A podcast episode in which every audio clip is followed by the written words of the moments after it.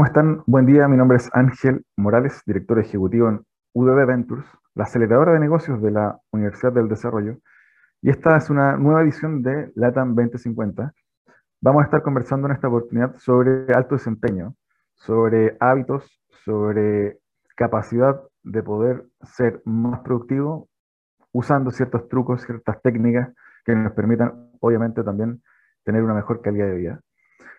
Esto principalmente porque, em, producto de la pandemia, eh, surgió muchos, surgieron muchos cuadros de estrés, depresión, lo que comúnmente los anglosajones llaman burnout, el, proceso por el cual un ejecutivo, un alto ejecutivo, o medio ejecutivo también, eh, vive un proceso de estrés intenso que finalmente lo apaga, lo quema, eh, entre comillas, en función de dejar, digamos, abajo su capacidad productiva, su capacidad de desenvolverse tanto laboralmente como eh, en su vida diaria. En ese sentido, em, diversas técnicas y, y, procesos y acompañamientos son los que hoy día algunos ejecutivos usan muchos de ellos, dentro de los cuales también eh, yo mismo lo he usado, eh, tenemos gente con la cual conversamos o nos apoyamos cada cierto tiempo, un mentor, un coach, em, que te dé feedback para poder también manejar de mejor manera cuadros de estrés producto de la presión laboral o del día a día en general. Eh, de eso y mucho más vamos a estar conversando el día de hoy al regreso de esta pausa musical. No se lo pierdan. No te quedes fuera. Conversaciones de educación, aprendizaje y tecnología. Cada lunes y miércoles a las 15 horas con Nicolás Soto en Tareas de Tecnología. Somos divoxradio.com.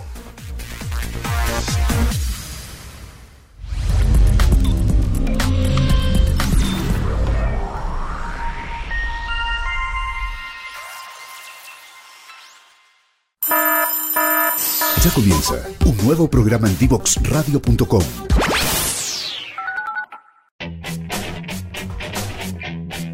Divoxradio.com.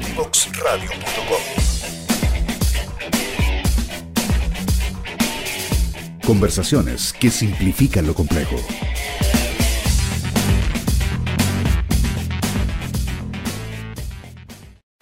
Las ciencias de la computación es la disciplina de estudio que desarrolla conocimientos relacionados con los computadores y algoritmos, abarcando desde sus principios fundamentales, el hardware, software, sus aplicaciones y su impacto en la sociedad. La lengua más hablada de Chile es el español. Sin embargo, si queremos un país más desarrollado, con un futuro más luminoso, con más oportunidades para todos, necesitamos hablar otro idioma. El lenguaje digital. Y nuestros niños y niñas deben empezar a aprenderlo ya. Por eso en IDEO Digital estamos trabajando para instalar las ciencias de la computación en las escuelas de Chile Infórmate más en ideodigital.cl y suma a tu escuela ahora.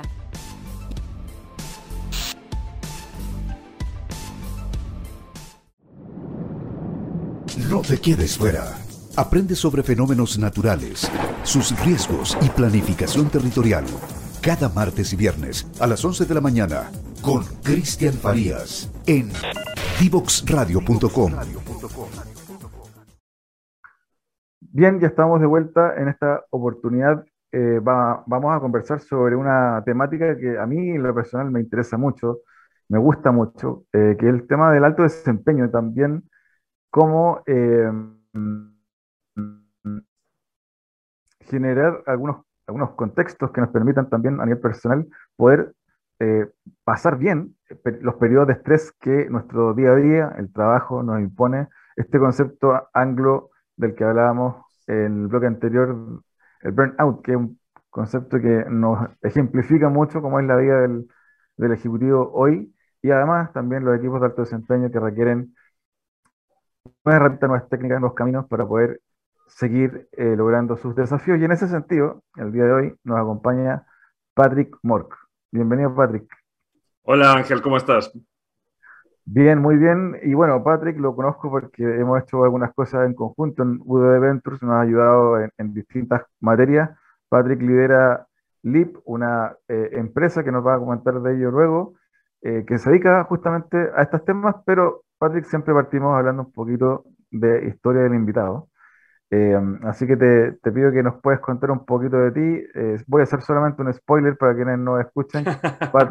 Patrick, a Patrick le tocó trabajar en Google en, en Estados Unidos y, y, bueno, ahí tuvo también una experiencia interesante. Así que cuéntanos un poquito, Patrick, de ti.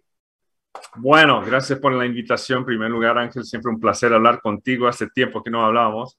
Eh, bueno, mi nombre es Patrick Mort, soy belga de origen. Eh, he trabajado más de 20 años en el, en el ámbito de tecnología.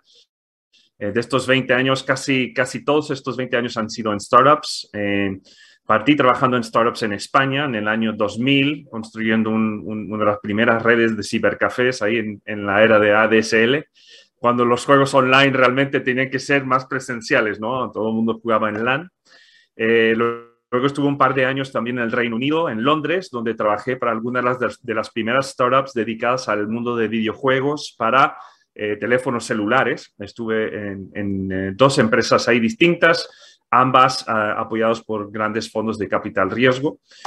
Eh, luego me cambié y me fui a Silicon Valley, eh, donde pasé más de 10 años, eh, nuevamente en varios startups, incluso una de las startups que te conté la historia, que fue una de las primeras tiendas de aplicaciones del mundo, uno de los primeros App Stores antes del Apple App Store, donde estuve tres, tres años ahí como Chief Marketing Officer. Eh, luego me entré a, a Google, eh, donde estuve varios años eh, a cargo del equipo de marketing que creó y lanzó la marca Google Play.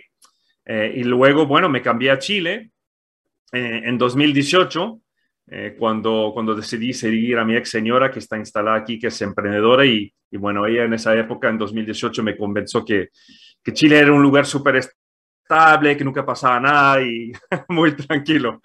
Así que me cambié a Chile en 2018 y, en Chile eh, volví a emprender de nuevo, creé Leap, eh, que es, eh, que es la, empresa que gestiono hoy día. Así que eso es un poco la, la versión light, súper rápida de, de, lo que ha sido mi, mi carrera los últimos 20 años.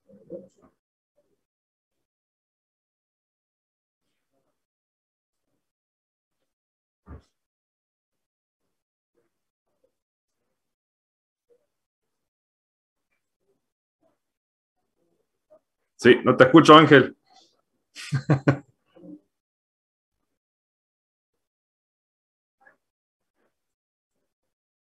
No te estoy escuchando, Ángel, pero sí, dígame. Ahora, ahora sí. Ahora, ahora sí. sí. lo escucho. Sí, ahora sí te me, escucho, Ángel. Se había, se había, pegado un poco el, el audio. Eh, Patrick, y ahí eh, preguntarte también, eh, ¿Cuál es tu experiencia, para quienes no eh, te conocen tanto cuál fue tu experiencia trabajando en equipos de alto desempeño, por ejemplo, en Google? Mira, fue una experiencia fantástica, ¿no? En Google especialmente, o sea, uno, uno llega ahí, hay, hay realmente un calibre de gente que es eh, bien alto, ¿no? Era un calibre que yo no había conocido antes trabajando en otros startups, aunque había trabajado con gente muy capaz.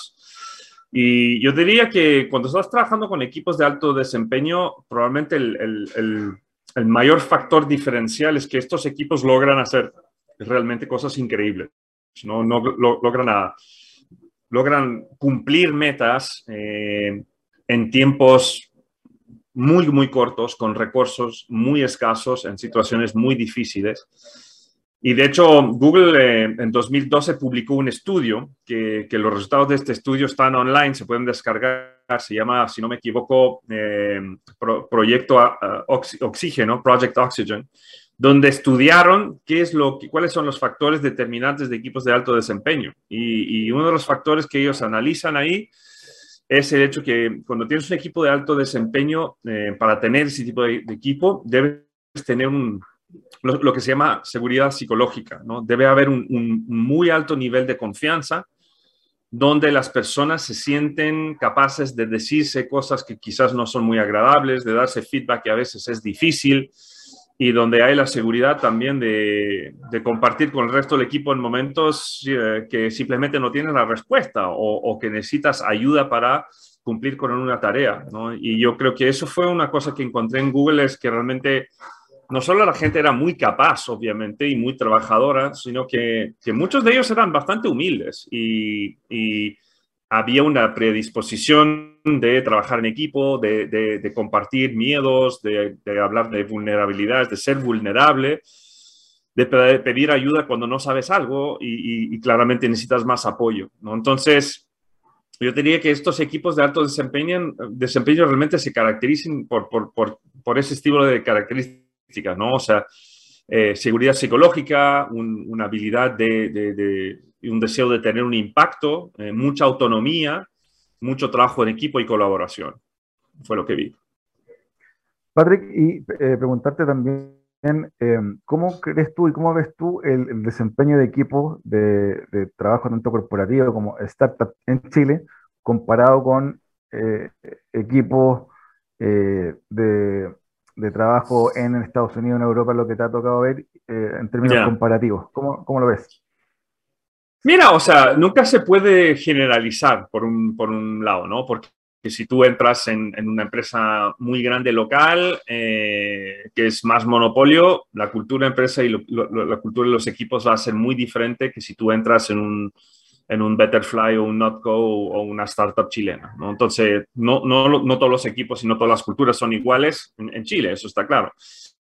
Eh, yo creo que por lo que yo, yo he visto, y, la mayoría de mi tiempo ha sido más en el lado de startups en Chile y, scale-ups, eh, yo creo que hay muy, muy buenos equipos. Eh, yo creo que la gente trabaja bien, yo creo que la gente comunica por lo general bien, colabora bien, tienen una orientación hacia la acción y, y ganas de también de tener un impacto. donde, veo, donde veo de repente que hay desafíos que son normales, Em, no sabemos muy bien muchas veces cómo dar o recibir feedback, ¿no? Entonces, em, especialmente cuando tú ves equipos jóvenes, eh, a la gente de repente le cuesta dar feedback, que es difícil, ¿no? Yo, por ejemplo, entrevisté una, una señorita el otro día para unirse al LIP y ella por algún motivo decidió no continuar con el proceso, que, está bien, o sea, todo el mundo tiene sus objetivos y sus cosas, pero, pero digamos que nunca nos quiso decir por qué no quiso continuar, ¿me entiendes? No, no, no tenía esa formación, esta experiencia, esta confianza para dar feedback que al final es necesario. O sea, si tú, por ejemplo, haces un proceso de contratación y entrevistas a un candidato y luego decides no avanzar, le deberías dar feedback a ese candidato, ¿no? Y lo mismo aplica si un candidato de repente decide no continuar con una empresa. Eh, para que la empresa crezca y mejora, eh, es necesario el feedback. Y eso yo creo que en Chile, por lo que yo he visto, hay veces que le cuesta a la gente. Es, le cuesta más dar feedback difícil, eh, no sabe exactamente cómo hacerlo, no sabe cómo de repente crear un ambiente de seguridad psicológica donde ese feedback está bien recibido le tiene una, una, tendencia a querer quizás complacer un poco más o, o, simplemente evitar la situación y no dar ningún feedback. Y eso es muy peligroso, ¿no? Porque lo que nosotros aprendemos en, Silicon Valley es que el feedback es, es, la raíz del crecimiento. O sea, si, si tú quieres que una persona en tu equipo mejore, si tú quieres mejorar, tú tienes que dar feedback, tú tienes que recibir feedback. Es la única forma de saber qué estoy haciendo bien y qué estoy haciendo mal, ¿no? Entonces, por ahí yo creo que hay un tema en el cual claramente hay una oportunidad de mejora, que es, es dar y recibir feedback, por ejemplo. Y ahí, eh, para hacer un doble clic, Patrick, eh, preguntarte un poco, eh, ¿cuáles son, a tu juicio, las características propias de un equipo de alto desempeño? Mira, o sea, por un lado, como lo decía, yo creo que una característica súper importante, probablemente la más importante, es la confianza. ¿no? La, la, confianza es la base de cualquier relación humana y es la base de todos los equipos de alto, alto desempeño. Es que debe existir esta confianza de que si tengo un problema lo puedo traer al equipo y no me van a juzgar. Eh, debe existir la, la, confianza de si hago un error y lo debo admitir, eh, de que la gente me va a entender. ¿No? Y de, que puedo crecer y aprender esta experiencia y que no me van a castigar. Debe existir la confianza de que si salgo de mi zona de confort y, quiero probar una cosa nueva, que quiero probar, intentar una campaña de marketing distinta, intentar cambiar la estrategia de precio de un producto, eh, intentar cambiar de software eh, de gestión, debe haber un, ambiente donde me incentiven a probar cosas nuevas eh, con el entendimiento que puede ser que no resulte. ¿Me entiendes? Y eso es una cosa que, la cultura latina a veces que nos cuesta, ¿no? Porque digamos que tenemos miedo, es que esto ya me ha funcionado siempre bien, ¿para qué lo voy a cambiar? ¿Sabes? Funciona, funciona impecable hoy, ¿para qué hacer un cambio? ¿no? Y, la verdad es que es normal, porque el ser humano tiene, tiene miedo de hacer cambios y siempre nos da un poco miedo lo desconocido. ¿no? Entonces, yo creo que eso es una característica fundamental de los equipos de alto desempeño, es, es, tener esta confianza. Eh, otra característica yo creo que es eh, una orientación hacia el crecimiento constante. O sea, nosotros, por ejemplo, cuando estamos contratando personas para trabajar en LEAP, siempre buscamos gente que, que le decimos que tiene growth mindset, ¿no? que tiene realmente una hambre, una ansiedad de crecer y de probar cosas nuevas. ¿no? Eh, entonces, cuando tú ves una persona que que está realmente orientado hacia el crecimiento, que quiere mejorar, que quiere aprender, que lee, que estudia, que va a conferencias, que toma cursos online, eso para mí es, es, un, factor clave de un, de un, equipo de alto desempeño, es esas ganas de siempre estar evoluyendo y mejorando. Entonces ahí tienes un, par de ejemplos, por ejemplo, de, de características que son yo creo que vitales. Y, Patrick, para el caso de eh, alto ejecutivo, a ti que te toca hacer eh, eh, mucho trabajo con ese perfil de ejecutivo, ¿cuál crees tú que son los elementos que constituyen, conforman a un ejecutivo o un CEO de alto desempeño? Buena pregunta. O sea, mira, nosotros hace un tiempo creamos, de hecho, en Leap eh, hay un video que se llama Las, las 12 características del buen líder eh, y, ha tenido muchos views en YouTube y, mucha gente le ha prestado atención y es un poco la, base filosófica de nuestro, de nuestro trabajo de, de coaching ejecutivo. Eh, no voy a entrar en detalle de las 12 características porque si no voy a estar haciendo un monólogo de, de, de 10 minutos, pero, pero yo creo que hay, hay ciertas habilidades que son críticas. Por ejemplo, ser humilde, ¿no? Eh, esto es, es, imprescindible para el buen, líder. Ser humilde es decir, eh, por un lado, tener conciencia de lo que sé y lo que no sé. Tener conciencia de las habilidades que tengo y, las fortalezas que tengo. Eh, pero ser humilde también quiere decir que como líder tú tienes que dar mérito cuando, cuando es justo, ¿no? Tú, tú no puedes tomar el crédito de un proyecto, de un lanzamiento un producto, cuando en la realidad fue el equipo que hizo la mayoría del trabajo. ¿no? Entonces, ser humilde es eh, dar mérito a los demás, reconocer los logros de los, de los demás y no de, no de repente querer lucirse. ¿no? El, peligro cuando una persona le empieza a ir bien y, tiene un cargo de liderazgo es que nos empieza a decir lo, lo, lo maravilloso, lo crack que somos, nos empezamos a creer el cuento y luego empezamos a tomar toda la luz, ¿no? O sea, todos los logros son nuestros, no compartimos los logros con el equipo, nosotros tenemos todas las respuestas. ¿no? Entonces, la humildad es bastante importante para un buen líder. Em, una habilidad que, recién la semana pasada hablamos de eso también en nuestro canal YouTube es la importancia de la autoconciencia de un líder, ¿no? O sea, si tú, si tú, cuando tú ves los buenos líderes, los buenos líderes se conocen muy, muy bien, ¿no? O sea, saben que, por ejemplo, tienen una debilidad en tal habilidad o, digamos que tienen eh, la capacidad de identificar cuáles son los gatillos que los pueden molestar y causarles una reacción emocional. Con lo cual, cuando están en una reunión y alguien dice o hace algo y ellos notan y ellos son capaces de, identificar el cambio de sentimientos que este comentario provocó y son capaces de controlar sus emociones. ¿no? Entonces, yo llamo eso un poco el, la autoconciencia. Es, realmente me conozco muy bien como persona, conozco en qué soy bueno, conozco en qué soy malo, conozco mi propósito, mis valores, soy capaz de identificar cambios en mi comportamiento, en mis emociones, eh, y soy capaz de regular eso en el momento, ¿no? Entonces, si yo estoy enojado en una reunión porque alguien dice algo, soy capaz de repente de cerrar los ojos aunque sea cinco segundos, respirar profundamente y dejar que se me pase el enojo, en vez de reaccionar y responderle la pregunta eh, a, la persona en su minuto. Entonces, yo creo que ahí tienes algunas características. Obviamente hay, hay muchas más, como el pensamiento estratégico. Eh, yo creo que la habilidad de delegar bien a tu equipo es imprescindible. Eh, la empatía es imprescindible. Pero bueno, ahí tienes algunas. Eh, Patrick, ahí para entrar entonces en materia, cuéntanos un poquito de LIP, para quienes no lo conocen. Claro, bueno, LIP, eh, LIP nos posicionamos como una empresa de transformación cultural. Eh, no somos realmente una consultora, aunque hay, hay gente que nos conoce así. Eh, somos una empresa realmente que tiene un propósito y unos valores muy fuertes. Nuestro propósito es realmente ayudar a las empresas de alto crecimiento a, elaborar y a, y, y a, transformar y crear culturas de propósito y sentido. Em, somos una empresa que está orientada a fomentar y mejorar la cultura empresarial, ¿no?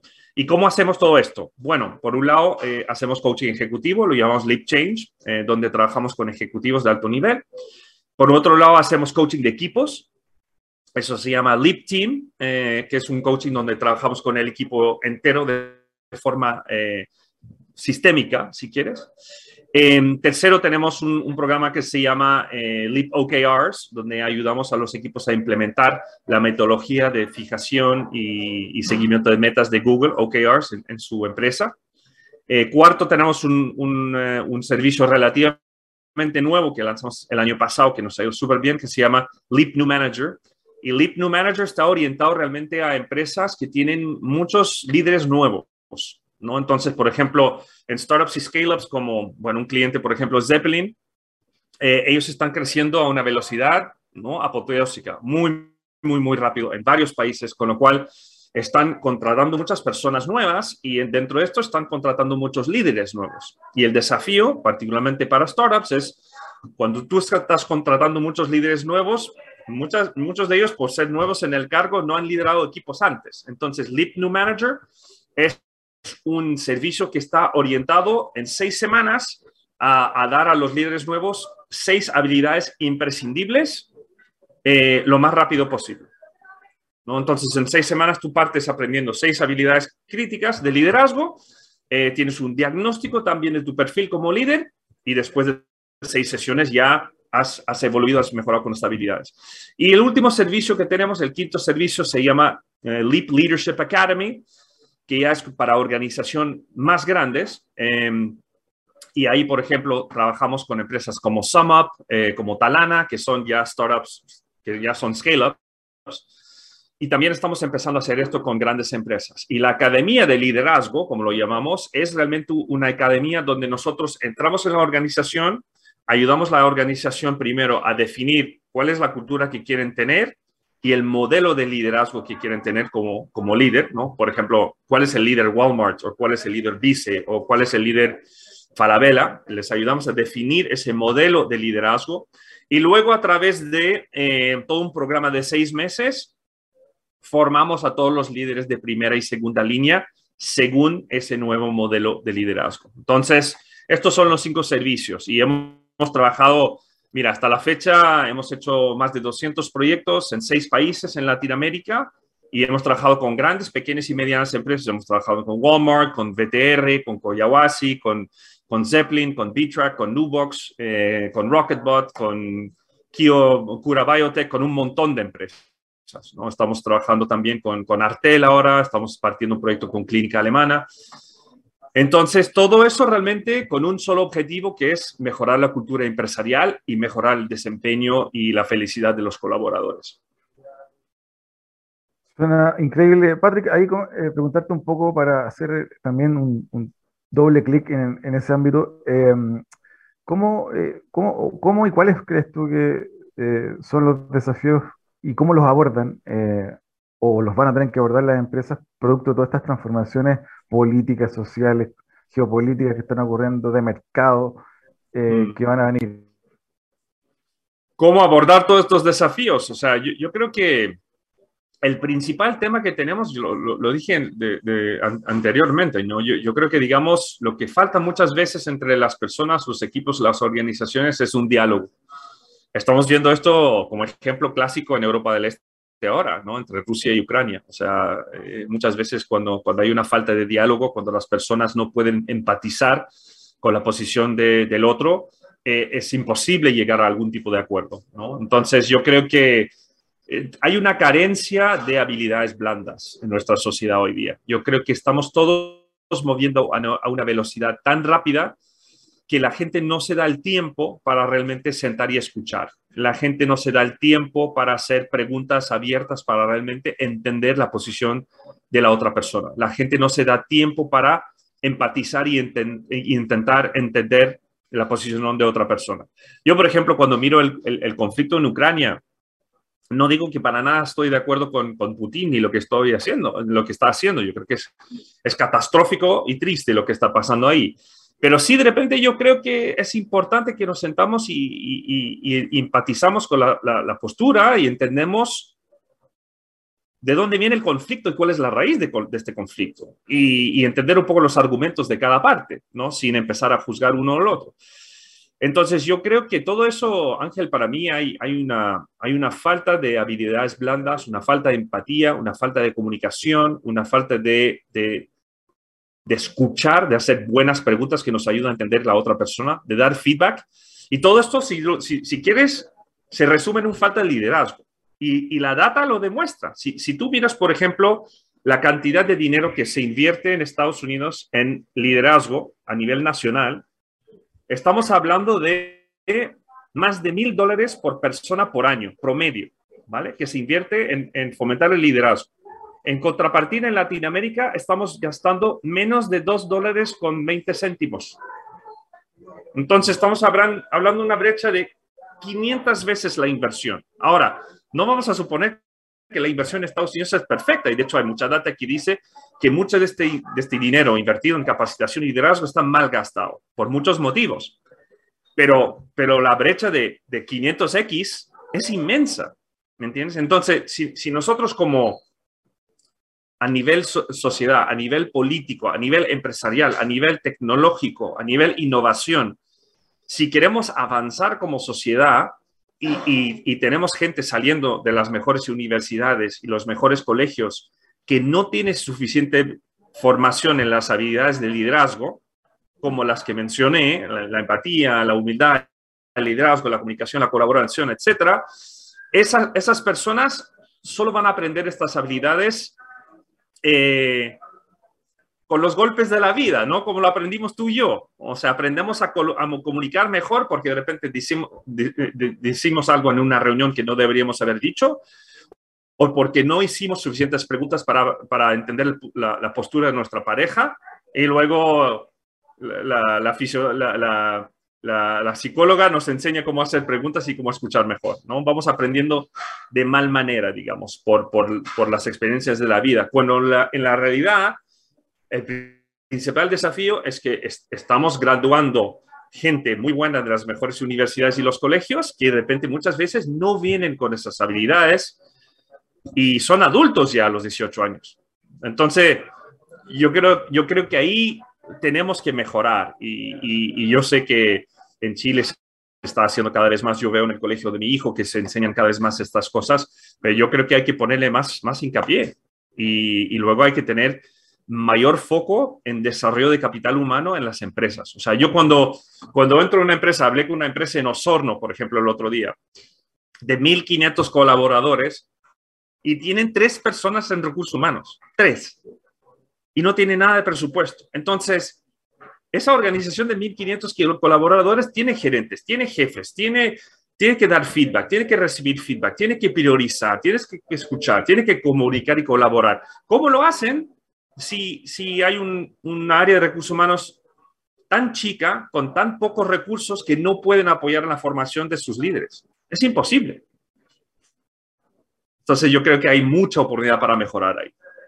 Y Patrick, para, para ir haciendo una recapitulación eh, respecto de esto que hablábamos de los desafíos organizacionales de las empresas para entrar en este mundo post pandemia eh, y posguerra también, esperando que se resuelva, pronto ese conflicto. Em, ¿Cuáles crees tú que van a ser los desafíos, los grandes desafíos de los, de los, de los gerentes de las empresas, de los equipos también, de las áreas de recursos humanos, gerenteando y, y, y apoyando, digamos, el desarrollo de, esas, de esos equipos de, de colaboradores. ¿Cómo ves la toma de desafíos eh, de, las organizaciones? Mira, yo creo que un gran desafío es que estamos viviendo en un mundo que está cambiando de forma constante cada vez más rápido. ¿no? Eh, y por otro lado, estamos con una presión inmensa para innovar en nuestras empresas. ¿no? Independiente del tamaño, todo el mundo está hablando de tecnología, innovación, de habilidades ágil, de, agile, agile management. Eh, pero, pero digamos que el sistema operativo del ser humano, este cerebro que tenemos, no es como software, no es, no es llegar y enchufar el cerebro, eh, quizás algún día lo será, y hacerle un update y que de repente funciona completamente diferente. El cerebro humano que tenemos es un cerebro, eh, digamos que no ha evolucionado a la velocidad del resto de nuestra tecnología y con lo cual lo que tenemos que hacer, Ángel, eh, es hacernos la pregunta de, cómo podemos ayudar a la gente a salir de su zona de confort. ¿Y, por qué la gente no se atreve a cambiar? ¿Y cuál es el, cuál es el environment? ¿Cuál es, cuál es eh, el ambiente que tenemos que crear en las empresas? ¿Cuál es la cultura que tenemos que crear en las empresas? ¿Cuáles son los procesos y las formas de apoyo que tenemos que facilitar para ayudar a las personas a hacer transiciones más rápidas? Porque la, era de estar 15, 20 años en la misma empresa se acabó. La era de, estar trabajando en la misma área funcional se acabó. Hay cada vez más empleos y de, hecho hay data que demuestra que 75% de los trabajos que se ven en las empresas hoy día van a desaparecer en los próximos 10 años. Van a desaparecer. Entonces la pregunta es, ¿esa gente que está haciendo estos trabajos, qué van a hacer? Si, no podemos ayudarlos a adaptarse con el cambio, si no podemos darles las herramientas y la formación y la capacitación eh, para ir reinventándose cada cuánto tiempo, nos va a costar mucho más cambiar. Y ese cambio, obviamente, va a decir que los, principales desafíos que tenemos, que sean económicos o políticos o sociales, a ser más difíciles de abordar si no somos capaces nosotros mismos de cambiar. Mira el sistema político que tenemos. Si tú ves en todos los países es lo mismo. La, imposibilidad que los partidos tengan de hablar, de tener una discusión, porque están a, extremos en su posición, tan extremos que ya ni siquiera pueden lograr hablar, también nos tiene que hacer una pregunta, que si el sistema político que tenemos sigue funcionando. Como todo, es, es como tecnología, es como cualquier cosa. ¿Hasta qué punto podemos quedarnos con un sistema político que ya no nos sirve, donde las cosas no pasan porque los partidos simplemente ya no se hablan? ¿Me Entonces, eso es un ejemplo, pero digamos que tenemos que asegurarnos que las personas que están liderando cualquier organización, que sea un partido político, que sea una empresa, que sea un club de fútbol, ¿cómo podemos asegurarnos que estos líderes tengan una capacidad de evoluir y de cambiar según las necesidades de su organización y la necesidad social que tenemos. Eso para mí es un desafío inmenso, ¿no? Patrick, ahí para, para ir recapitulando, eh, si nos puede dejar algunas dos o tres insights respecto a lo que conversamos y también pedirte que nos puedes recomendar un libro. Dos o tres insights. Eh, mira, yo, yo, yo solo puedo hablar en, en, base a los, los, insights que he vivido en mi vida y en, los insights que nosotros hemos visto con nuestros clientes. yo, yo, creo que un insight mío que me impactó mucho, porque yo también tuve que hacer muchos cambios veniendo a Chile, montando un negocio, reintentándome como coach después de 20 años en marketing.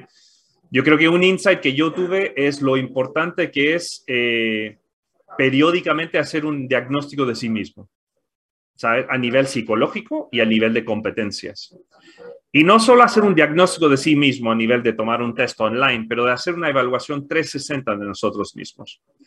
Porque cuando nosotros hacemos una evaluación 360 de nosotros mismos, donde el input viene de nuestros colaboradores, nuestros pares, nuestro jefe, nuestro equipo, eh, como decía Eric Schmidt de Google, el ser humano nunca es tan capaz de verse a sí mismo como lo ven los demás.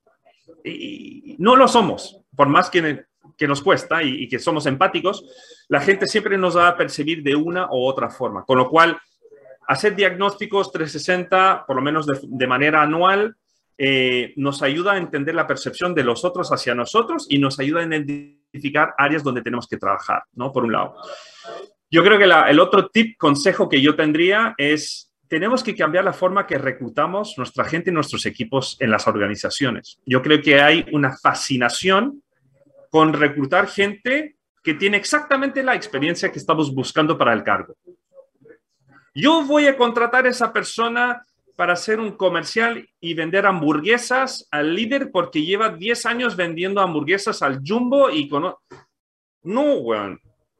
Porque quizás lo que se nos olvida es que la persona que lleva 10 años vendiendo hamburguesas al jumbo ya está chato de vender hamburguesas y quiere hacer otra cosa con su vida. Punto número uno. Punto número dos, la persona que viene a, vendernos hamburguesas y que ha vendido hamburguesas de la misma forma, eh, quizás no está abierto a ver otras formas de vender hamburguesas y otras formas de ayudar a nuestro negocio.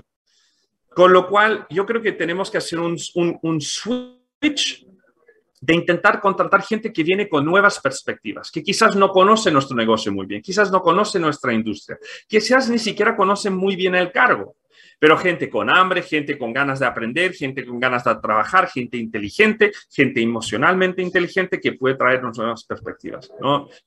Como tercero, eh, como segundo consejo. Eh, y por último, yo diría que, yo diría que odio, hay, hay una expresión en inglés que es human being, el ser humano. Pero cuando tú, tú lo piensas, esta expresión está mal, porque cuando tú hablas de human being, tú estás hablando de un ser humano estático, cuando en la realidad nosotros somos humans becoming, estamos constantemente en evolución. Con lo cual yo el otro consejo que tendría a las personas es crear un espacio en nuestras vidas y lo pones en tu calendario para seguir aprendiendo siempre. Pon un espacio en tu calendario, aunque sea una hora por semana, para leer un libro interesante. Pon una hora en tu calendario para tomar un curso online. Pon una hora en tu calendario para hacer algo completamente nuevo, ver un documental o algo. Pero yo creo que es absolutamente imprescindible que siempre estamos continuamente aprendiendo y leyendo nuevas cosas para ir cambiando nuestras perspectivas y aplicando este nuevo conocimiento a nuestro trabajo. Eh, entonces, concluyendo tu última pregunta, un libro que para mí me impactó mucho eh, es un libro que salió el año pasado. Eh, voy a ver cuál es el título de este libro en español. A ver, dame un segundo. este título en inglés se llama No Rules, Rules. Y es un libro, en español este mismo libro se llama No hay reglas.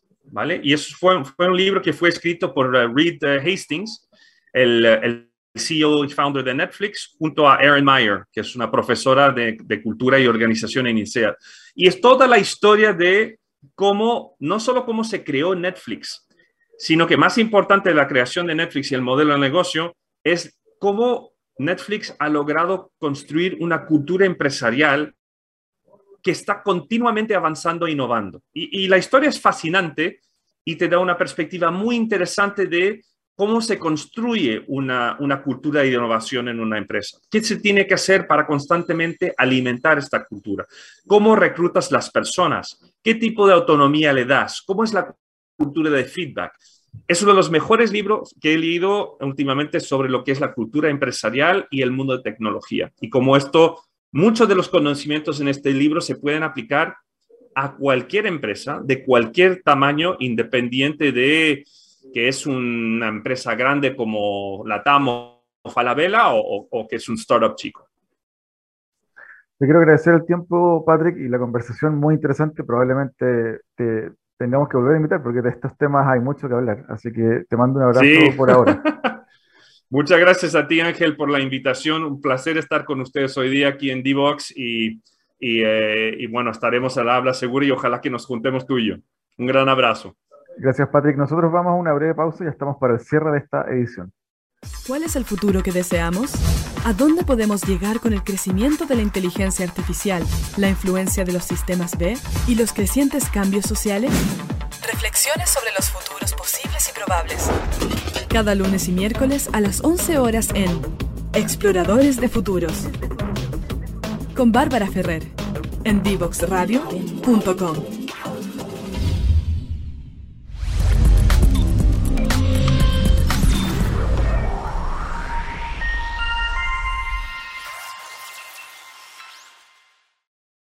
¿Cuál es el futuro que deseamos? ¿A dónde podemos llegar con el crecimiento de la inteligencia artificial, la influencia de los sistemas B y los crecientes cambios sociales? Reflexiones sobre los futuros posibles y probables. Cada lunes y miércoles a las 11 horas en Exploradores de Futuros. Con Bárbara Ferrer en divoxradio.com.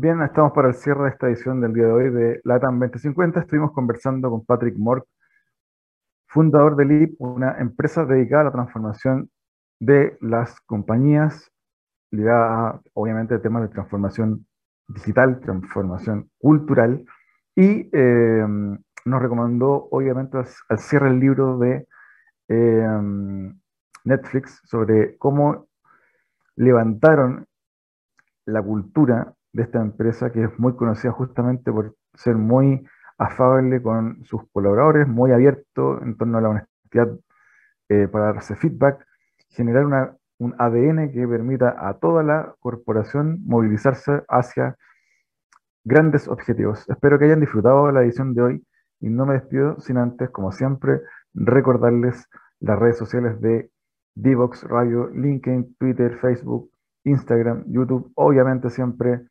www.divoxradio.com para que puedan revisar todas las ediciones de los programas anteriores de LATAM 2050. Espero verlos pronto en una siguiente edición de este su programa LATAM 2050. Chao, chao.